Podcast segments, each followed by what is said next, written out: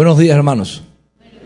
Es un placer para mí y un privilegio estar con ustedes acá. Yo pensé que el pastor Christian se iba a quedar para traducirme eh, del, del cubano al colombiano.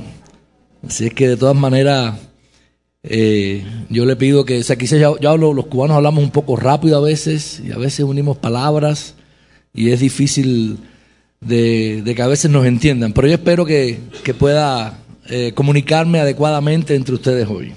Y de todas maneras, si alguna palabra no entienden el contexto, les va a ayudar a, entenderla. Les traigo saludos de la Iglesia Bautista Nueva Vida, allá en La Habana, Cuba, servimos allá. Eh, y pues la iglesia, ellos están orando por nosotros hoy aquí mientras nosotros estamos compartiendo con ustedes la palabra eh, de Dios. Así es que gracias pastores por la invitación, es un privilegio realmente poder estar con ustedes y compartir la palabra. Eh, quiero invitarles a que tengan ahí en su Biblia abierta cerca en Ezequiel capítulo 37. Ezequiel capítulo 37. Tengan su Biblia a mano. En un momento pues estaremos eh, leyendo este pasaje de las Escrituras.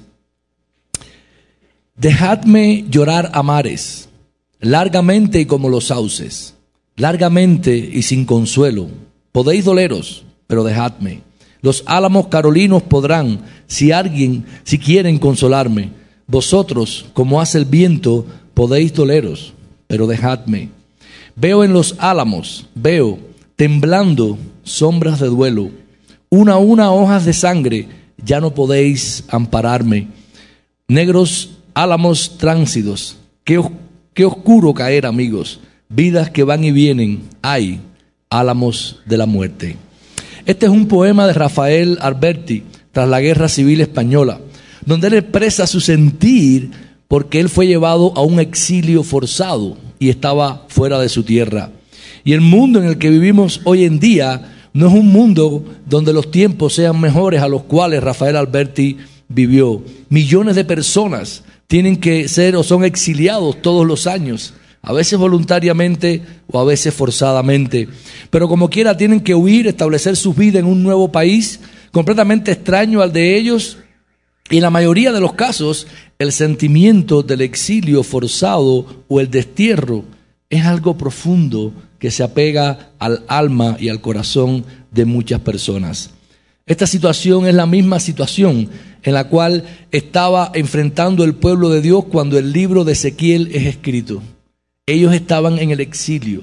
Su ciudad había sido conquistada, había sido completamente destruida por los babilonios y ellos estaban viviendo en aquel lugar. Ellos habían sido literalmente arrancados de sus casas y habían sido plantados en otro lugar, lejos de su tierra, sin conocer a nadie, con costumbres diferentes y ellos tuvieron que adaptarse.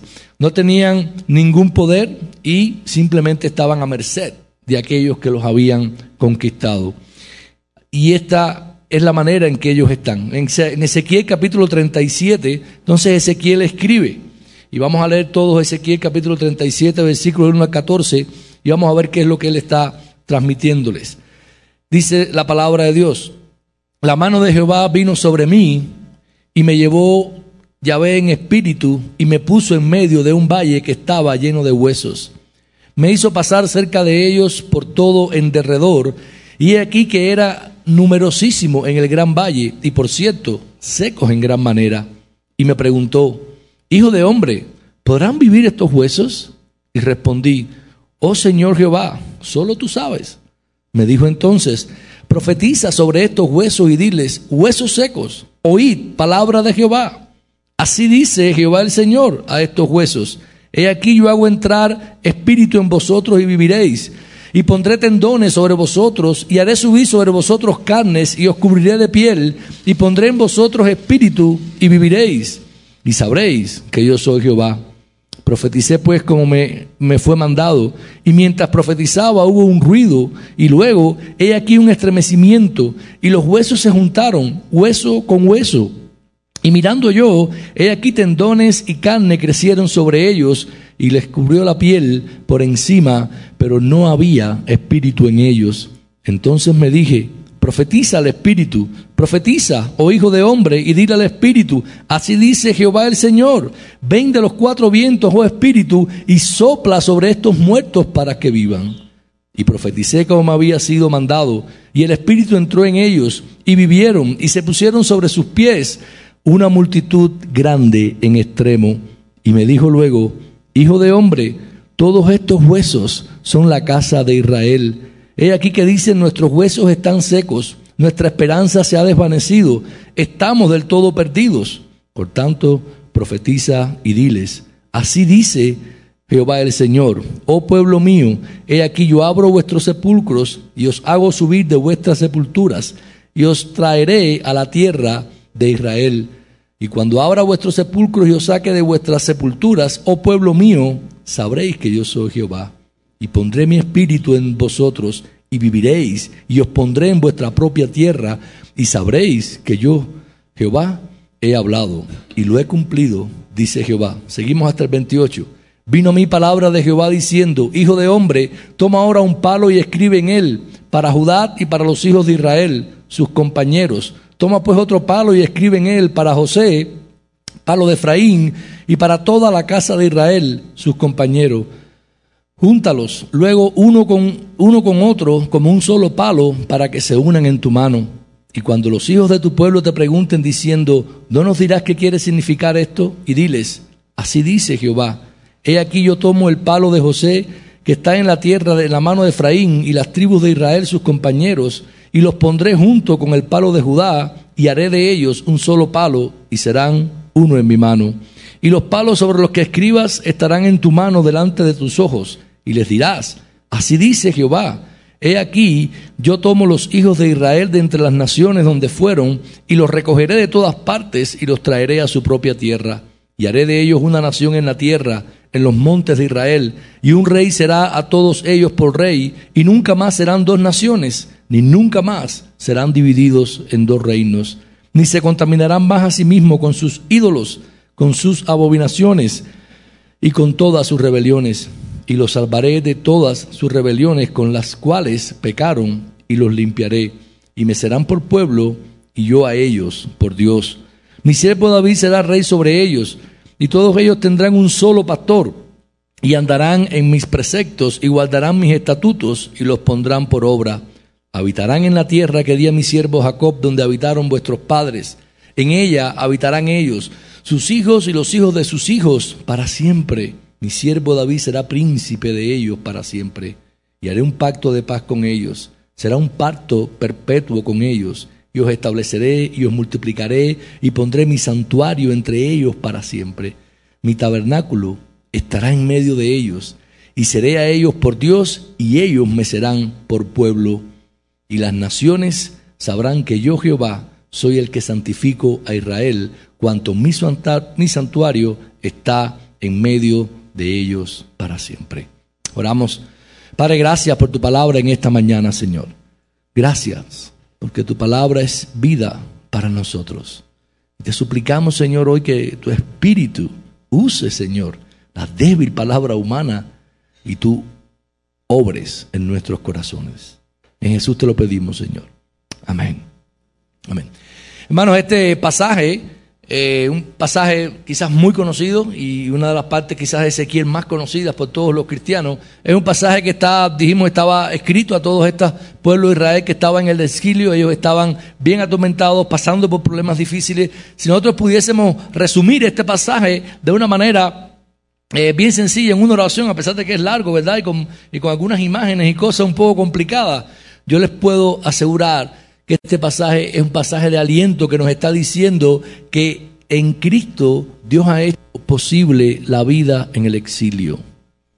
En Cristo. Dios ha hecho posible la vida en el exilio. Y es importante que nosotros entendamos y comprendamos cómo es que Dios ha hecho posible esta vida para nosotros en el exilio. Bueno, primeramente porque gracias al poder de su palabra y a la vida de su espíritu, Él nos da vida. En Ezequiel, los primeros 14 versículos, vemos aquí esta imagen de este valle de los huesos secos. Para entender correctamente esta visión importante entender que el profeta escribe, como habíamos dicho, durante este exilio babilonio y él es uno de los cautivos.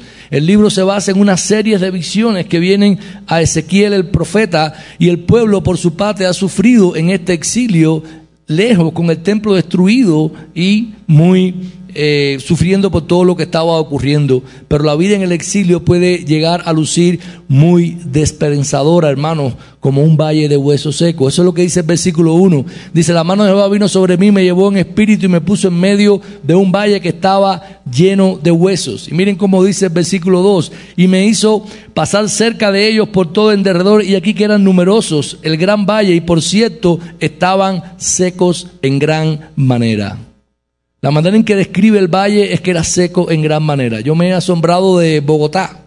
Eh, ustedes están en medio de una meseta, ¿no? Muy alta, lo cual me ha sido difícil a veces respirar en ella, ¿eh? Y están rodeados de montaña y hay un valle en el medio.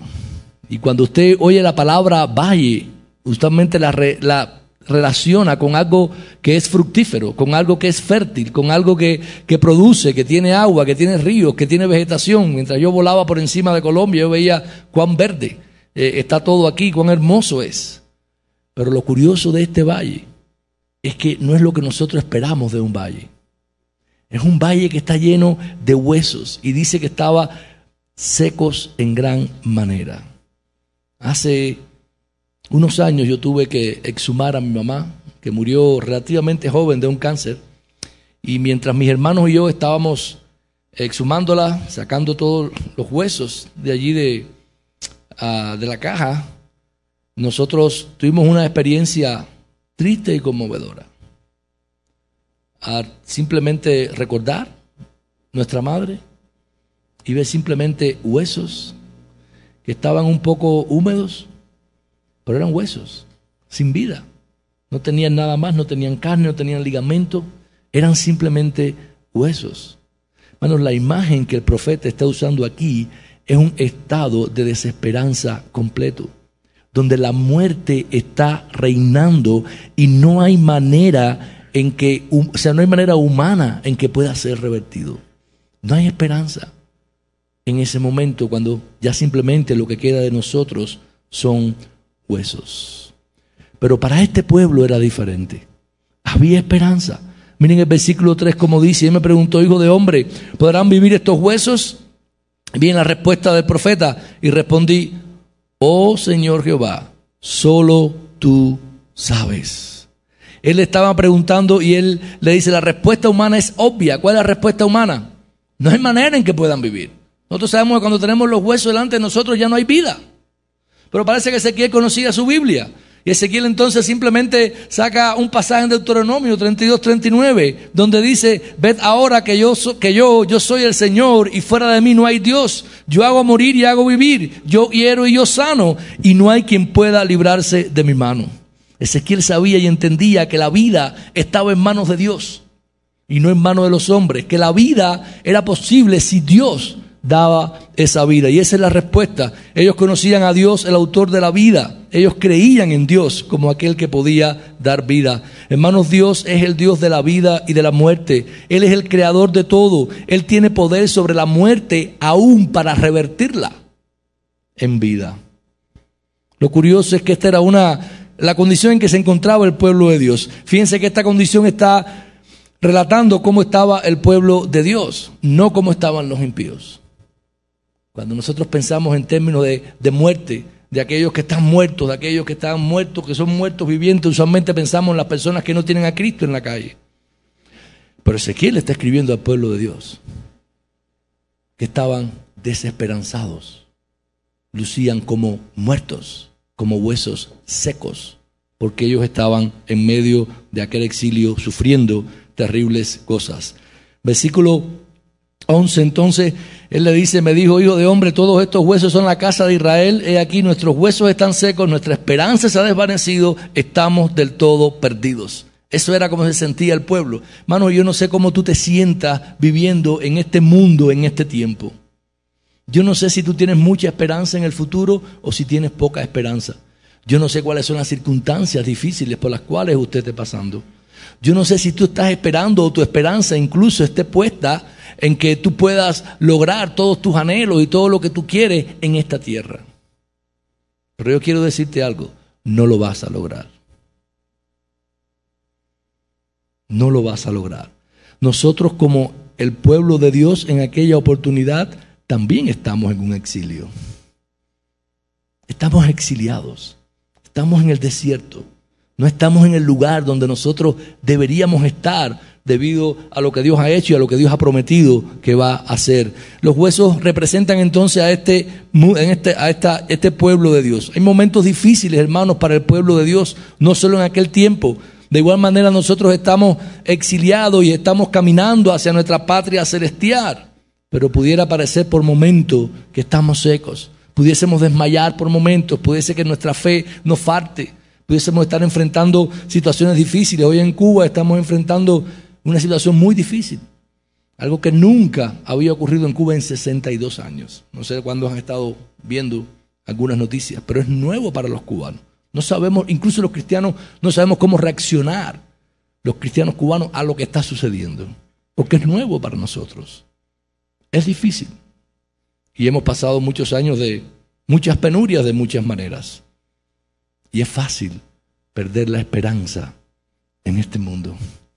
Hay tantas cosas que nos pueden arrebatar la esperanza a la cual nosotros nos hacemos. La iglesia del Señor Jesucristo, por sus propias fuerzas e iniciativas, es espiritualmente inoperante y débil en medio de un mundo que le ofrece una resistencia constante y escalada. No se hagan ilusiones. No existen países cristianos, ni existirán gobiernos cristianos en este mundo que puedan satisfacer la vida de un cristiano. Yo no sé cuál es su tendencia política, pero ¿saben qué? No muera por eso. Ninguna de esas cosas son las que Dios ha preparado para nosotros. Ningún gobierno, ninguna tendencia, nada. Nuestra esperanza es más profunda y es más elevada. Y cualquiera que sea el gobierno que tengamos de una u otra manera, Créeme, mientras más pase el tiempo y el mundo en el que estamos viviendo, más en contra de la iglesia se estará levantando. Eso es lo que enseña la Biblia. Eso es lo que enseña el libro de Apocalipsis que estuvimos viendo en esta semana con algunos pastores. Necesitamos entender que esa es nuestra condición, pero también necesitamos entender que nosotros contamos con un poder supremo que hace posible que nosotros podamos vivir en este exilio y que hace posible que podamos vivir y tener esperanza aun cuando nuestra esperanza se esté perdiendo.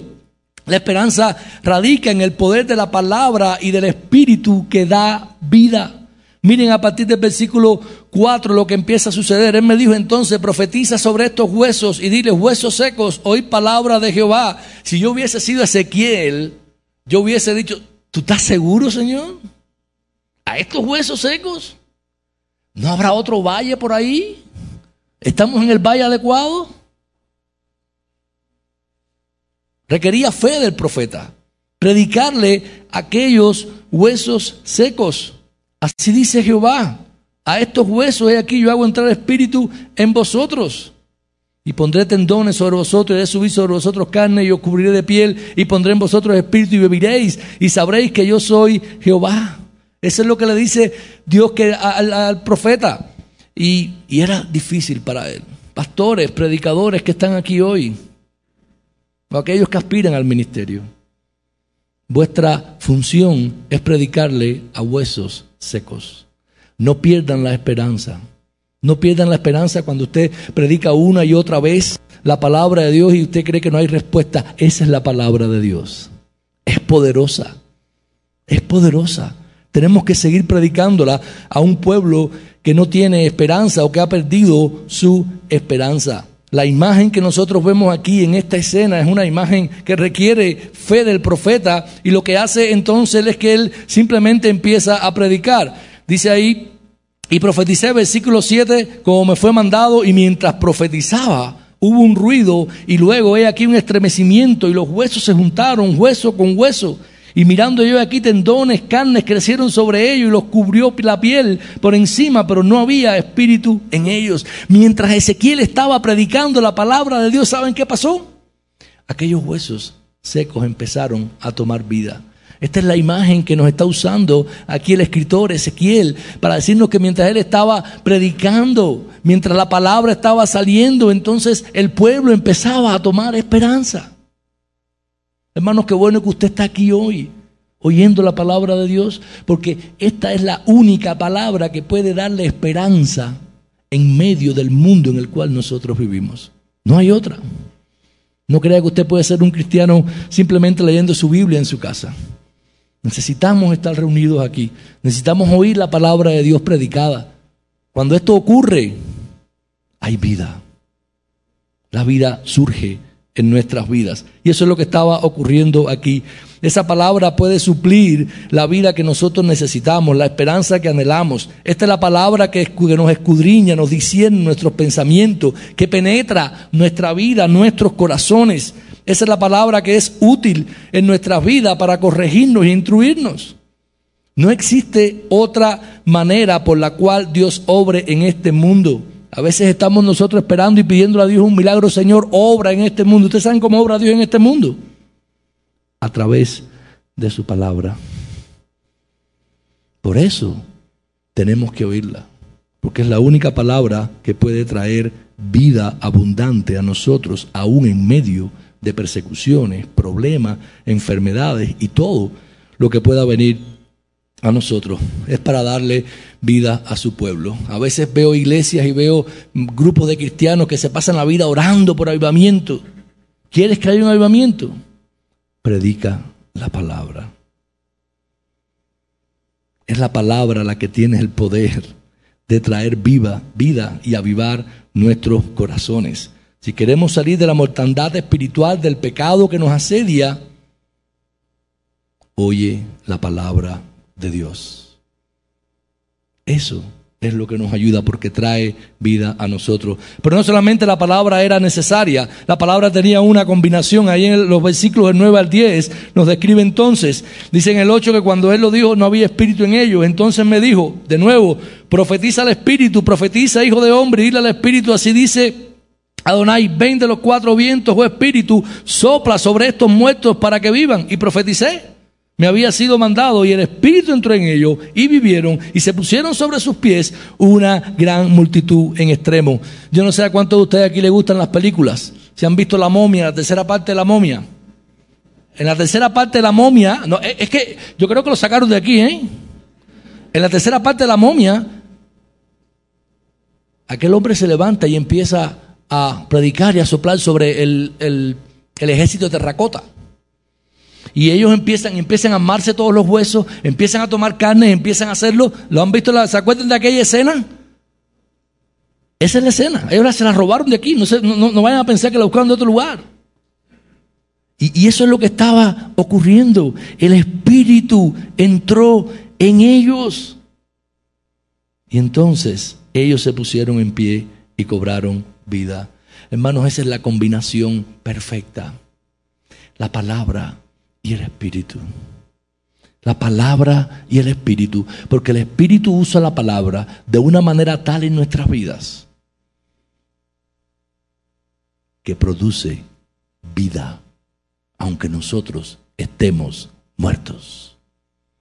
Así es que bien hacemos en oír esa palabra, bien hacemos en nosotros venir cerca de Él. Hermanos, nosotros necesitamos esta palabra profetizada de Dios y de su Espíritu, porque nosotros, la promesa que tenemos es que nosotros no vamos a quedar aquí en este exilio. No vamos a quedar en este mundo. Yo lo siento, me encanta Bogotá, pero ustedes no van a quedar aquí. No. Hay algo mucho más espectacular que Dios ha preparado para nosotros en la eternidad y estaremos en ese lugar. Iremos a ese lugar en el día indicado que Dios quiere. Fíjense los versículos 12 al 14. Por tanto, profetiza y dile, dice Adonai, oh pueblo mío, he aquí yo abro vuestros sepulcros y os hago subir de vuestras sepulturas y os traeré a la tierra de Israel. Y cuando abra vuestro sepulcro y os saque de vuestra sepultura, sabréis que yo soy Jehová y pondré mi espíritu en vosotros y viviréis y os pondré en vuestra propia tierra y sabréis que yo Jehová he hablado y lo he cumplido, dice Jehová. O sea, él estaba diciendo, hermano, la promesa que nosotros tenemos es una promesa de esperanza, pero fíjense qué curioso y el orden de estas profecías que Ezequiel está haciendo. Y esto nos ayuda como, como cristianos o nos ayuda a examinar nuestra vida.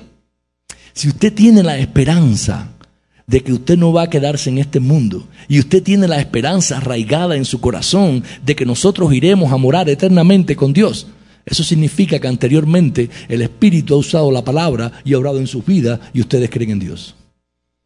No puedes creer en esta esperanza si eso no ha ocurrido. Y la otra manera en que podemos entendemos ver esto para nosotros es, ¿tienes esa esperanza? ¿Ha obrado el Espíritu en tu vida, en tu corazón? ¿Ha usado la palabra y te ha dado la esperanza de la vida eterna? ¿Y la estás esperando urgentemente? Eso muestra que el Espíritu ha obrado en tu vida y en tu corazón. Hermanos, esto es lo que la palabra hace y es la manera en que obra profundamente en nosotros. Tenemos la esperanza, Dios nos ha dado la esperanza eterna. Y el versículo del 15 al 18 también nos habla de que la vida en este exilio es posible a través de la esperanza de reunificación eterna es precisamente a través de esa esperanza que es posible que nosotros podamos vivir aquí en este mundo. Tú necesitas, mientras vives en este mundo, eh, aferrarte a la esperanza que Dios nos ha dado en Jesucristo de un mundo que viene por mejor. Esta, toda esta sección por ejemplo, 15, 37 de 15 al 22 habla de una promesa de reunificación. Él usa la imagen de dos palos, ponlos juntos y él le dice, ¿cuál es lo que significa? Bueno, eso significa que ustedes van a estar juntos y que Dios va a hacer todos los pueblos de uno. Cuando vamos al, al versículo 24, tenemos la promesa de un reino eterno. Él dice, voy a establecer entre ustedes un reino eterno. Mi siervo David será sobre, rey sobre ellos y todos tendrán un solo pastor y andarán en sus preceptos y guardarán mis estatutos y los pondrán por obra. Está hablando ahí de toda la promesa del reinado davídico que iba a ser eterno. Mi rey David va a estar sobre ustedes. El versículo 25 es la promesa de regreso a la tierra prometida. Habitarán en la tierra que dio mi siervo Jacob, donde habitaron vuestros padres, y ellos habitarán en ellos sus hijos, los hijos de sus hijos, para siempre. Y mi siervo David será príncipe sobre ellos para siempre. Hermanos, tenemos una promesa de un reinado eterno, donde estaremos eternamente con Jesús por siempre. Regreso. Estamos llegando, estamos en camino a la tierra prometida. En el 26 le hace entonces la promesa de un pacto perpetuo. Y le dice, haré un pacto de paz con ellos, será un pacto perpetuo, lo estableceré, lo multiplicaré y pondré mi santuario entre ellos para siempre. Y finalmente 27 y 28 es la promesa de la presencia perpetua de Dios en medio de su pueblo. Dios habitará eternamente con nosotros. ¿No es eso fantástico? ¿No es una promesa que llena nuestra vida? ¿No es algo que nosotros podemos anhelar eternamente? ¿Ustedes se imaginan ese, ese futuro y ese tiempo en el que estamos en esa presencia perenne de Dios por toda la eternidad? Esas son las promesas que nosotros tenemos. Son promesas de vida. Hermanos, mientras nosotros estemos en este mundo, mientras estemos caminando en este mundo, mientras estés enfrentando problemas o situaciones, recuerda, recuerda, tenemos una promesa de estar eternamente en la presencia de Dios. Y ahí estaremos. Esta profecía de la segunda parte se ha cumplido ya en dos maneras. Un año después de que Ciro, rey de Persia, diera el edicto en el 538 a.C. de que los judíos podían regresar a su tierra, los cautivos regresaron después de 70 años de cautiverio, fueron reavivados por su espíritu, regresaron a la tierra prometida, reedificaron la ciudad, reedificaron los muros, el templo, establecieron un rey descendiente de David. Eso ocurrió, esto se cumplió cuando ellos regresaron. Pero esa no era la promesa completa, esa era parte de la promesa. Esto también se cumplió de otra manera. Y fue en la primera venida de Jesús, donde Dios nos salvó y nos limpió, donde nos ha insertado en el reino eterno de su Hijo, Él que es el descendiente de David, que reinará por siempre, y hizo un pacto con nosotros, perpetuo y eterno, a través de su muerte y su resurrección después de su resurrección, en el día de Pentecostés, cuando el Espíritu de Dios fue poderosamente derramado sobre los discípulos que estaban allí, Pedro habla la palabra de Dios y muchos se convierten en aquel día y tienen vida. ¿Se acuerdan de ese pasaje? Ahí esta profecía también se cumplió. Pero lo curioso es que todavía falta un cumplimiento de esta profecía. Esta es una profecía que tiene varios cumplimientos. Uno cuando ellos, cuando el pueblo regresó, otro cuando Cristo vino y hizo toda su obra. Y la que todavía estamos esperando, el fin de este cumplimiento de esta profecía es cuando Jesucristo regrese por nosotros. Y estaremos perennemente en su presencia. Hermanos, estamos viviendo en los tiempos en que el Espíritu de Dios ha sido derramado sobre su pueblo. Él vive en nosotros. Dios nos ha dado vida espiritual. Si eres un hijo de Dios y has sido reavivado, todo lo que necesitas para mantenerte en esta avivado en tu vida y vivo es seguir sometiéndote a la palabra de Dios que el Espíritu usa para seguir creando vida y esperanza en tu vida, para seguir obrando en tu corazón, para seguir trabajando en tu carácter, para que cada día tú puedas ser un poquitico más semejante a Cristo. Pero eso no lo vas a lograr en tus fuerzas. Ni lo vas a lograr porque tú hagas muchas cosas o porque tú te esfuerces. Eso es una obra que hace el Espíritu usando su palabra para que tú puedas ser reavivado. Esto se cumplirá en aquel tiempo.